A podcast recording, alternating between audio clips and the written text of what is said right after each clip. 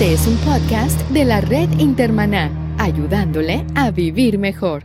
Cambio 180. Es bien interesante que Jesús no predicaba como nosotros predicamos en la iglesia evangélica. No era que había un grupo de alabanza de adoración con una batería y guitarras eléctricas y cantaban música rapidita y después cantaban música más lentita y después recogían la ofrenda y ahora Jesús. Jesús predicaba caminando.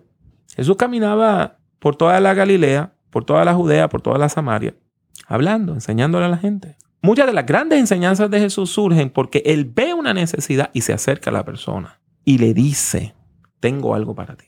Cambio 180. Cambio 180 es auspiciado por cristianos.com, una comunidad sobre la iglesia, la Biblia, la cultura y la vida cristiana. Cambio 180. Hola, ¿qué tal? Aquí Melvin Rivera Velázquez.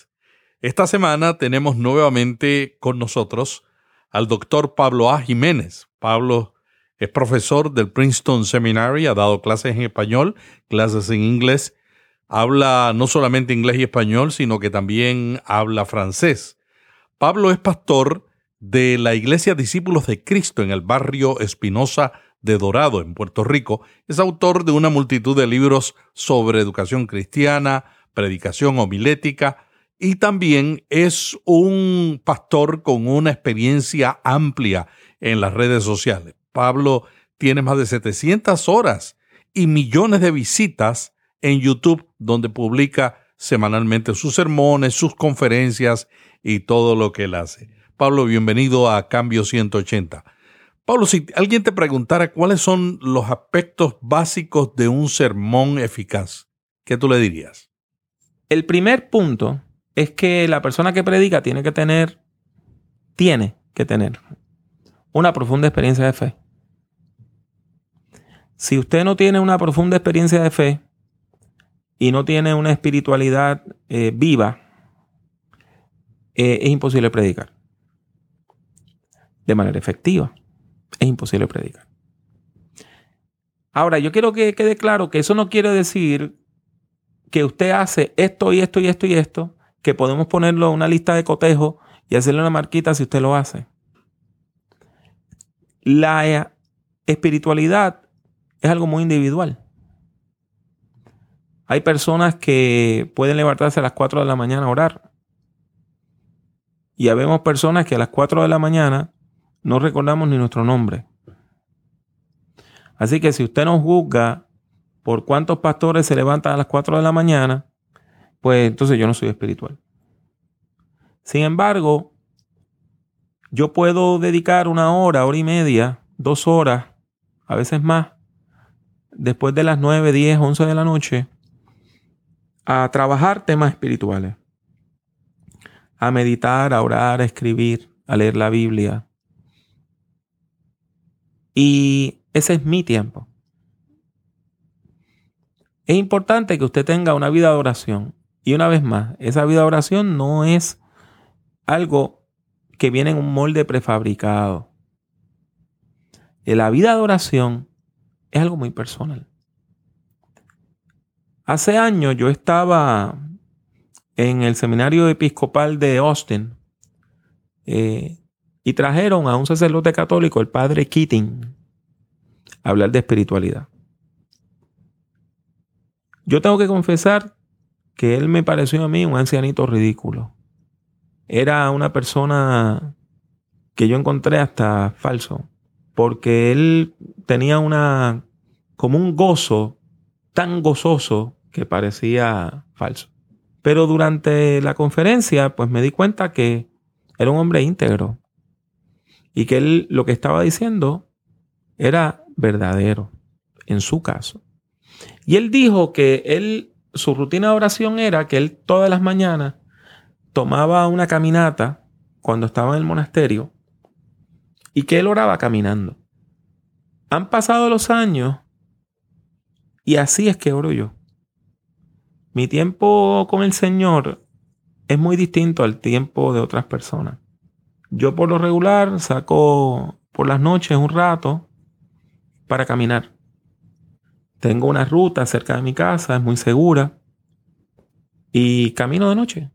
Y hay un momento de la caminata donde tengo el ritual de, de, mirar al cielo, mirar la luna, contemplar la hermosura de la noche, las estrellas, y me conmueve. Y ese es el tiempo de hablar con, con el Señor mientras camino. Si usted no tiene esa experiencia de entronque, si usted no tiene esa experiencia de entronque, si usted no tiene una fe viva, no puede tener una teología viva.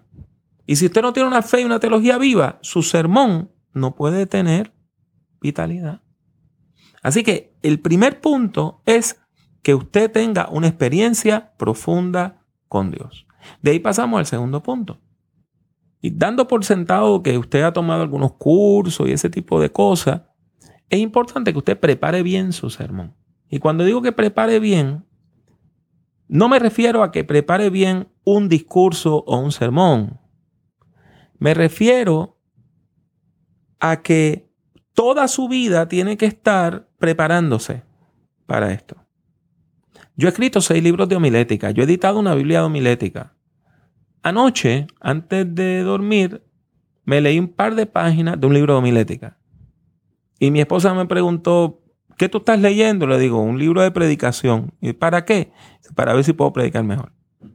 Porque del mismo modo que un atleta se entrena continuamente, si nosotros vamos verdaderamente a ejercer este ministerio a nivel de excelencia, usted se tiene que preparar, se tiene que adiestrar, se tiene que entrenar diariamente.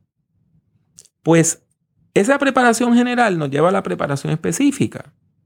Usted tiene que tener un plan de predicación. Si usted es el agente pastoral principal, si usted es el pastor o la pastora de una iglesia, es importante que su predicación tenga norte, que tenga sentido de dirección que usted tenga un tema para el año, que usted predique en series, que usted sea diligente en esto para que el culto tenga unidad.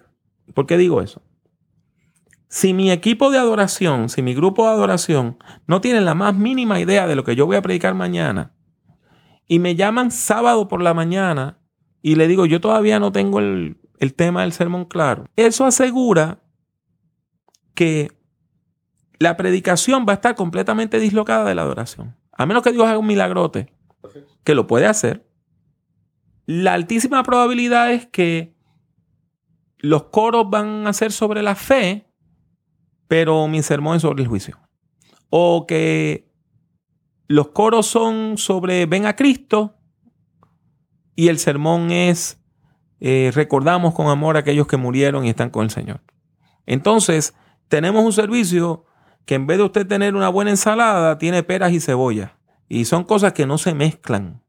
Es importante que, que la iglesia, y sobre todo el liderazgo de la iglesia, sepa que usted tiene un sentido de dirección. Y que cuando llegue el domingo en la mañana, usted no solamente haya escrito su bosquejo manuscrito, sino que lo haya practicado en voz alta, que lo haya leído, que lo haya repasado sus notas antes de salir de su casa. Porque el púlpito no es el sitio para uno estar jugando con sus notas y revisando sus notas.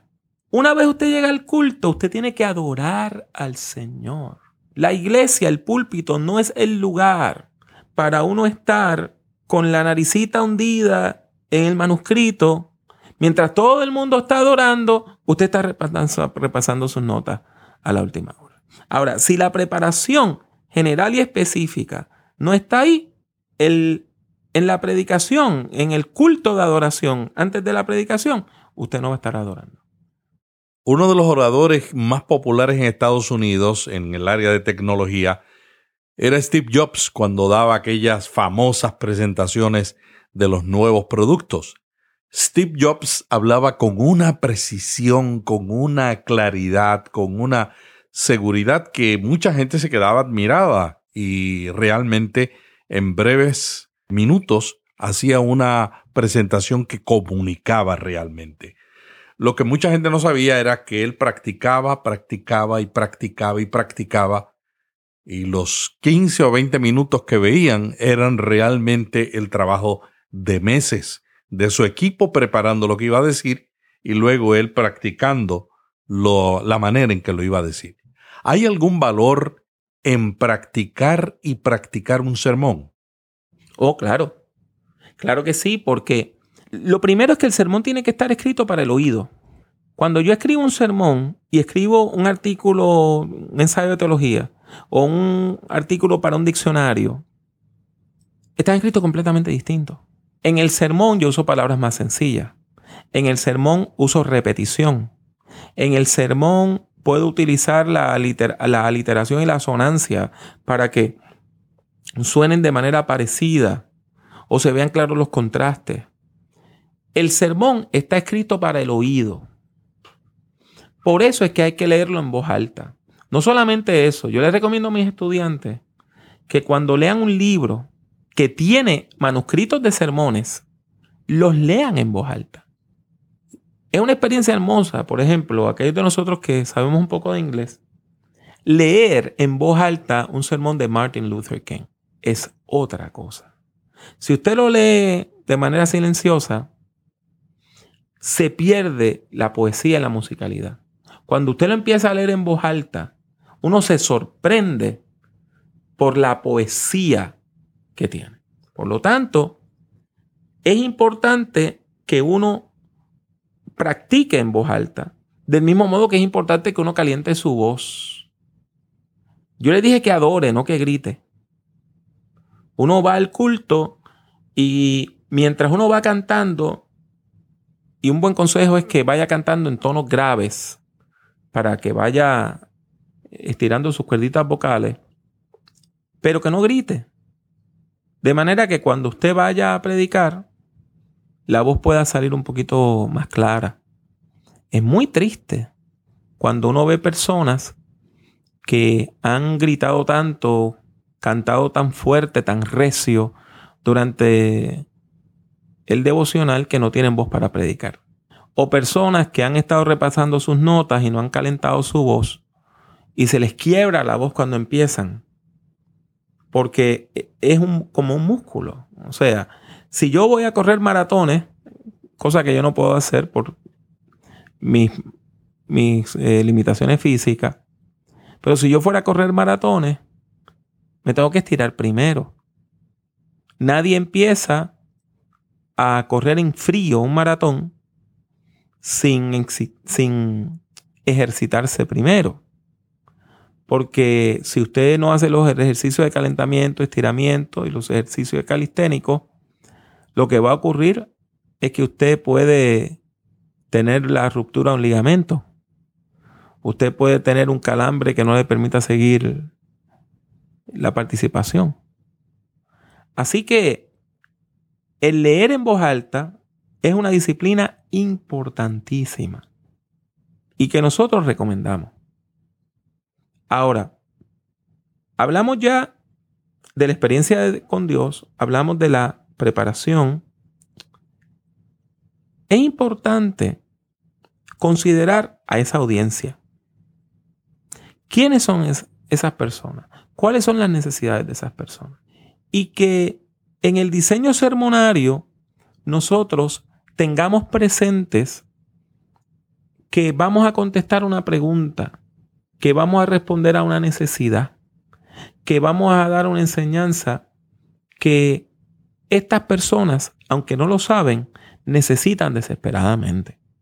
Así que ese comienzo del sermón necesita empatía.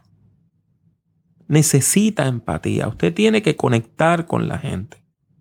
Si usted sencillamente empieza diciendo, hermanos y hermanas, la Biblia dice, y usted tiene que hacer esto, usted rompe la comunicación. Pero si usted busca un punto de contacto entre usted, el texto bíblico y la audiencia, las personas van a prestar atención.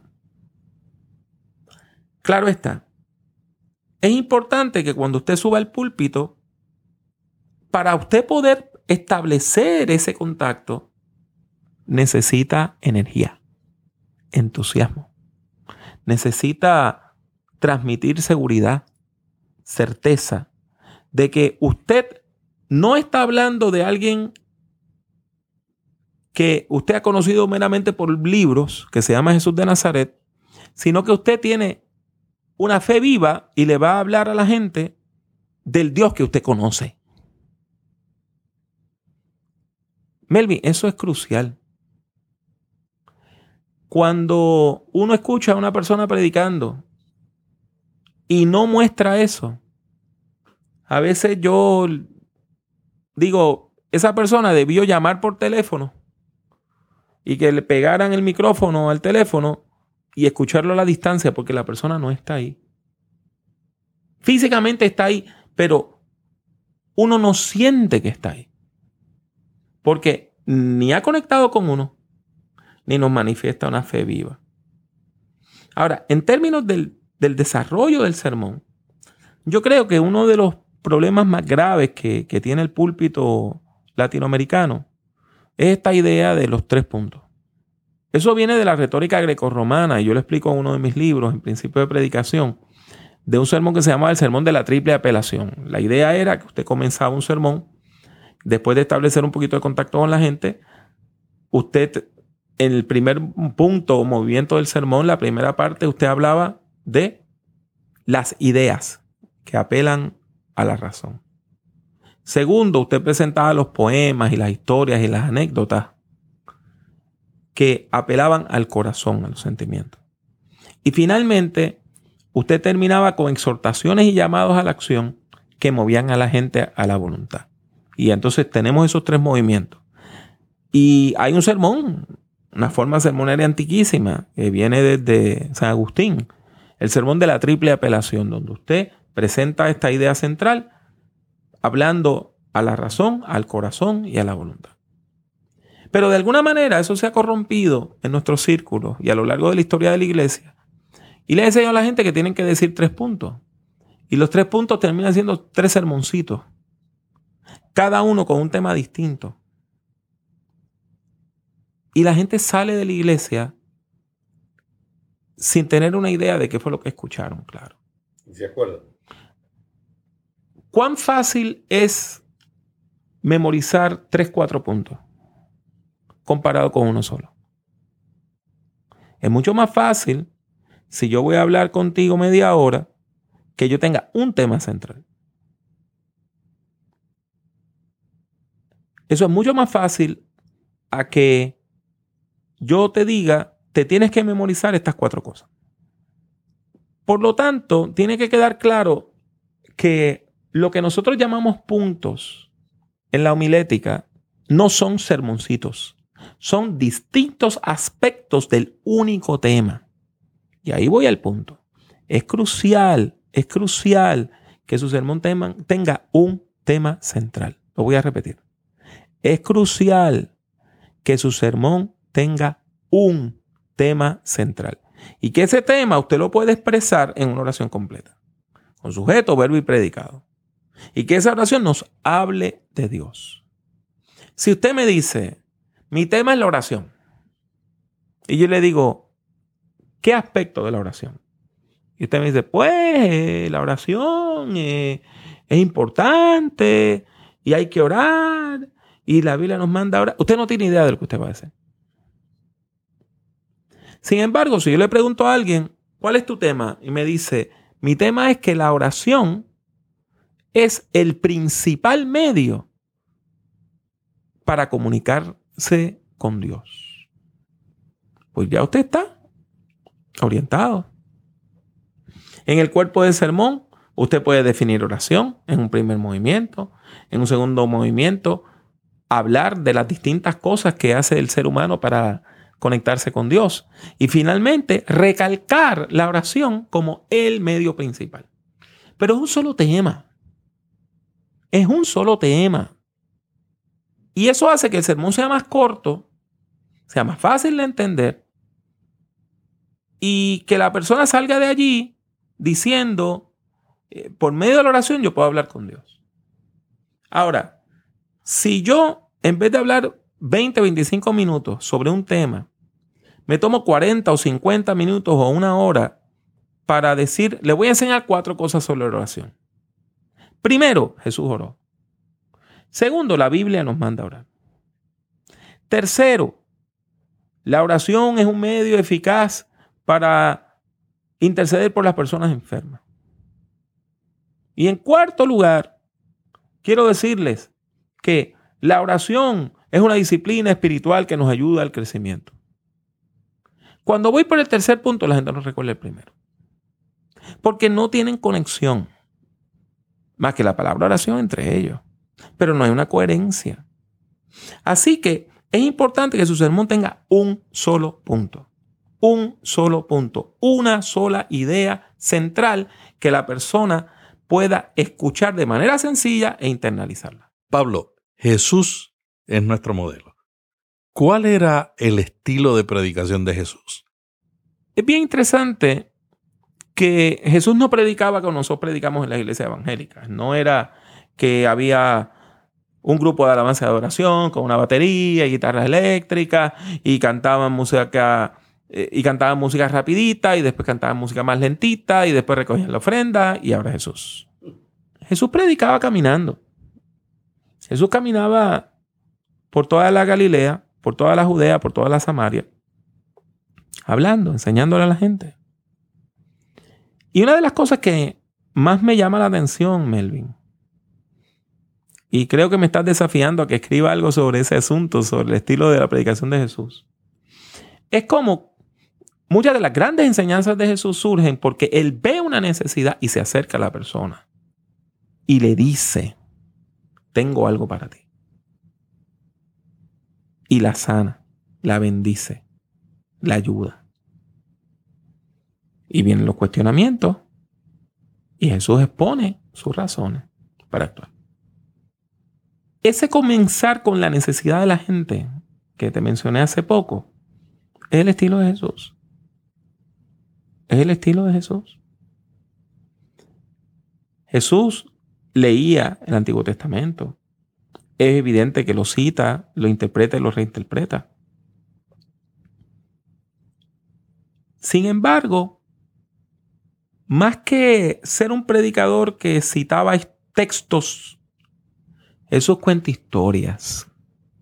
Tenemos todas esas parábolas maravillosas, conmovedoras, que tocan la fibra del alma. Bien importante que nosotros podamos ver eso. Pero Jesús no solamente veía la necesidad de la gente, sino que daba una enseñanza de la palabra que tenía una aplicación para la vida, un uso para la vida. Jesús no le gastaba el tiempo a la gente en tonterías, enseñándole trivia, detallitos triviales sobre, sobre el Antiguo Testamento.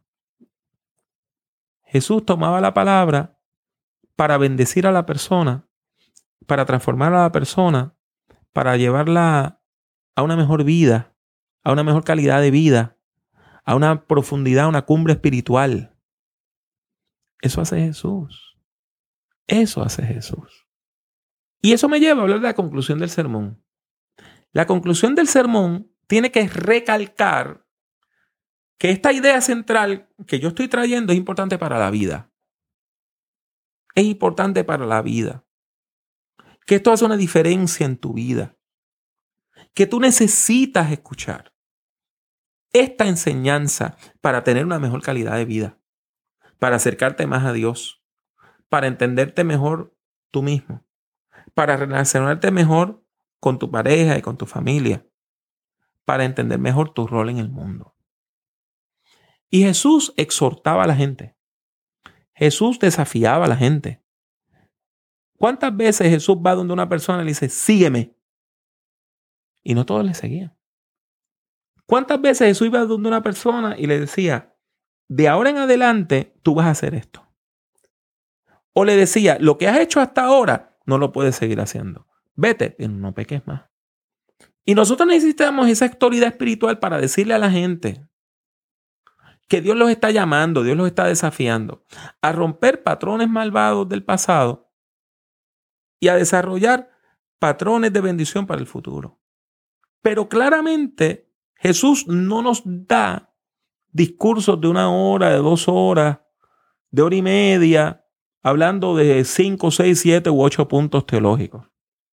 Son discursos cortos, que van centrados, pero que llaman a una decisión. Llaman a una decisión, que lo emplazan a uno. Y eso es crucial. quiero terminar estos consejos prácticos sobre la predicación recalcando dos cositas. Tenemos que hablar de Dios. Y parecerá ridículo que yo diga eso, pero yo escucho muchos sermones que no hablan de Dios.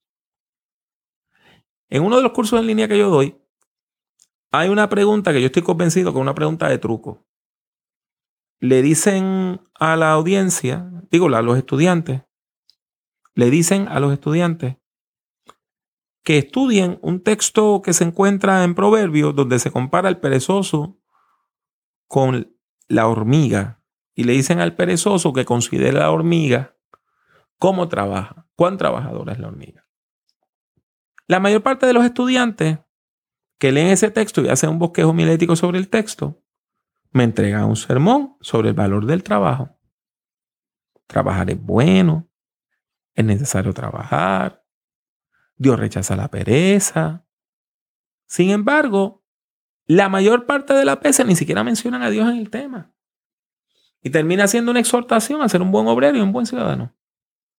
Y eso es el Evangelio. Ser un buen obrero y un buen ciudadano. O el Evangelio es algo más. Yo estoy convencido que el Evangelio es algo más. Y cuando yo les califico, dándoles una mala calificación, les tengo que decir, olvidaste que el texto programático, el texto central de Proverbios es Proverbios 1.7 que dice que el principio de la sabiduría es el temor a Jehová, el temor de Jehová. Y el perezoso es perezoso porque no tiene temor de Dios. Por eso el, perezoso es perezoso, por eso el necio es necio. Si conocieran a Dios, ni fueran perezosos ni necios. Por lo tanto, este tema de la pereza hay que verlo en perspectiva teológica. De otro modo, lo que tenemos es un discursito diciendo a la gente que se porte bien. Y para eso la gente no viene a la iglesia. Tenemos que enseñar algo teológico, algo que nos hable de Dios. Y del mismo modo que dije hace un rato que es necesario hacer un plan de predicación, también es necesario evaluar nuestra predicación. Y yo sé, a nadie le gusta escuchar su voz grabada. Ya una persona profesional como tú, Melvin, está muy acostumbrada a tu voz en la radio. La mayor parte de la gente que escucha su voz grabada dice, no se parece a mí, ese no soy yo. Por lo tanto, es crucial que usted vence ese miedo y que usted grabe sus sermones. No solamente en audio, también en vídeo. Y que se vea. La mejor manera de uno controlar sus vicios en la predicación, y cuando digo vicios, me refiero a las malas costumbres, los malos hábitos, las muletillas que, que uno va acumulando. Para mí es crucial, crucial, crucial que uno se vea. Yo tuve un estudiante que tenía una manía que sacaba a todo el grupo de paso. Cuando él iba a dar énfasis a una oración, se ponía de puntitas y daba tres saltitos, tres brinquitos. Y sabíamos que era un punto importante porque él se apoyaba en el púlpito, se ponía en puntita, en la puntita de los pies y daba sus tres saltitos. Todo el mundo le decía, tú das tres saltitos, estás brincando, estás saltando. Él no nos creía. En aquel tiempo las cámaras de video era, costaban 1.500, 1.800 dólares y era el video grande de VHS, ¿verdad? Grabamos un sermón. Él se vio y me, me dice, profesor, estoy brincando. Y después de eso jamás lo volvió a hacer. Pues se vio. Esto es bien importante. Y quiero recalcar algo que dije hace un minutito. Hay que ser breve. Hay que saber que después de 20 o 25 minutos, la mayor parte de las personas ya llenaron su plato. Y yo sé que hay personas que entienden que son muy cortos. Pero toma el caso de mi iglesia. Por lo regular, yo empiezo a predicar ya de los 18, 20, 22 minutos, yo estoy cerca de la conclusión. Los sermones míos por lo regular duran de 18 minutos a 35 minutos el más largo. En el primer servicio están cerca de los 15, 16, 17 minutos. Y en el segundo servicio están cerca de los 30 minutos, 25 a 30 minutos. Vamos a tomar ese segundo servicio. Tan pronto yo termino el sermón, hago un llamado a la oración. A veces a conversión, a veces es sencillamente un llamado a la oración. El equipo de ancianos y ancianas de la iglesia se coloca al frente y la gente pasa a recibir ministración. A veces la administración dura 10 minutos, a veces dura 20 minutos. El domingo de Pascua de Resurrección eh, cantaron tres himnos. El equipo de adoración tuvo que cantar tres himnos porque la administración duró 25 minutos.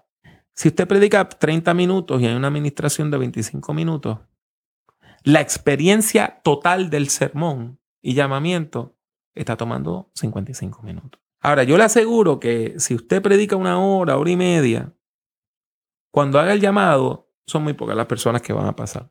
De hecho, algunas ya probablemente se han parado y se han ido. Y hay otras personas que están orando profundamente para que usted termine. Así que la brevedad es una virtud. Pablo, muchas gracias por este enriquecedor diálogo sobre consejos prácticos para la predicación. ¿Cómo pueden la gente establecer contacto contigo? La forma más efectiva de comunicarse eh, conmigo y ver los, materiales que producimos es por medio de nuestros lugares en Internet. Mi lugar principal en Internet se llama www.drpablojiménez.com, doctor abreviado con DR. Eso era un website completo pero ahora esa dirección le redirige a un blog eh, de WordPress. Así que usted va a ir a un blog. Todavía hay algunos documentos que tengo en el otro portal y del blog a veces le mando a aquel portal. Pero drpablojiménez.com ahora es drpablojiménez.wordpress.com, que es lo mismo. Si usted pone uno, le va a redirigir al otro. Allí hay toda una serie de secciones que usted puede ver. Allí están los materiales para los diversos cursos que yo doy, tanto en línea como presenciales. Están allí bajo el título de curso. Hay estudios bíblicos bajo el título de Biblia. Hay sermones. Algunos están escritos completos en manuscritos, otros son bosquejos, pero la mayor parte son audios y vídeos. En la parte que dice sermones. En la parte de homilética encuentra las conferencias y los escritos sobre teoría homilética. En la parte de homilética usted encuentra todos esos escritos y ensayos sobre el tema de la teoría de la predicación. Hay una parte de educación cristiana, otra parte de liderazgo y ahí también hay una parte para que usted pueda ver nuestra biografía, contactarse con nosotros y la parte de los libros. Si usted va ahí, va a poder ver nuestros libros, la mayor parte de los cuales se consiguen por Amazon. Nuestra segunda plataforma importantísima es YouTube. En YouTube tengo un canal que se llama Dr. Pablo Jiménez, así DR Pablo Jiménez. Y tenemos más de 700 videos y vamos ya por más de 1.8 millones de visualizaciones. Esperamos este año eh, llegar quizá para septiembre, octubre al a la marca de los 2 millones de, visualizaciones. Con ese mismo nombre, Dr. Pablo Jiménez me consigue en Facebook, me consigue en Instagram, me consigue en, en Twitter. Si usted es de las personas que compran en la tienda cibernética de Apple, que se llama iTunes, y pone el nombre de Pablo A. Jiménez Sermones o Sermones de Pablo Jiménez, va a ver que estamos allí también y que tenemos un podcast. Cambio 180. ¿Cómo mantenerse relevante en un mundo diferente?